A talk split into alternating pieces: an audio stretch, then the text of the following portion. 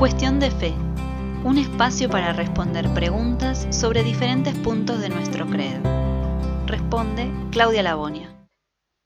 ¿Por qué entregan el diezmo, el 10% de lo que ganan a la iglesia?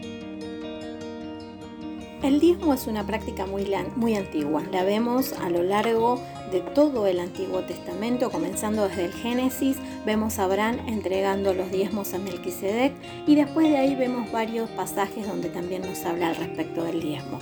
Cuando Dios hace el pacto con el pueblo de Israel en Sinaí, establece exactamente cómo debía ser el diezmo. Encontramos varios pasajes al respecto de esto y el principal al respecto del diezmo en este pacto que Dios hace con el pueblo de Israel lo encontramos en Levítico 27:30. Ahí indica qué es lo que debe ser diezmado. El objetivo principal del diezmo era el mantenimiento de las personas que estaban dedicadas al servicio a Dios. Esto eran los levitas y ellos a su vez debían también diezmar para los sacerdotes. El diezmo se ponía del ganado, de la agricultura, se guardaba en graneros llamados alfolí, donde quedaba allí la mercadería para ser luego distribuida.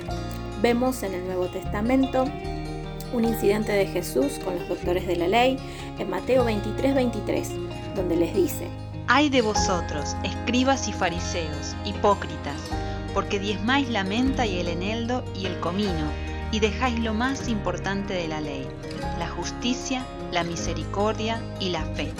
Esto era necesario hacer sin dejar de hacer aquello.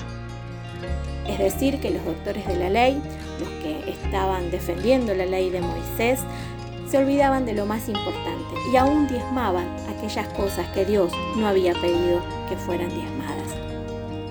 Vemos en las cartas, Testamento, en la iglesia primitiva, que no aparece la palabra diezmo, sino que nos habla de ofrenda voluntaria, una ofrenda que agrade a Dios. Vemos entonces que en el Nuevo Testamento aún la ofrenda sobrepasa el diezmo, ya no es una obligación.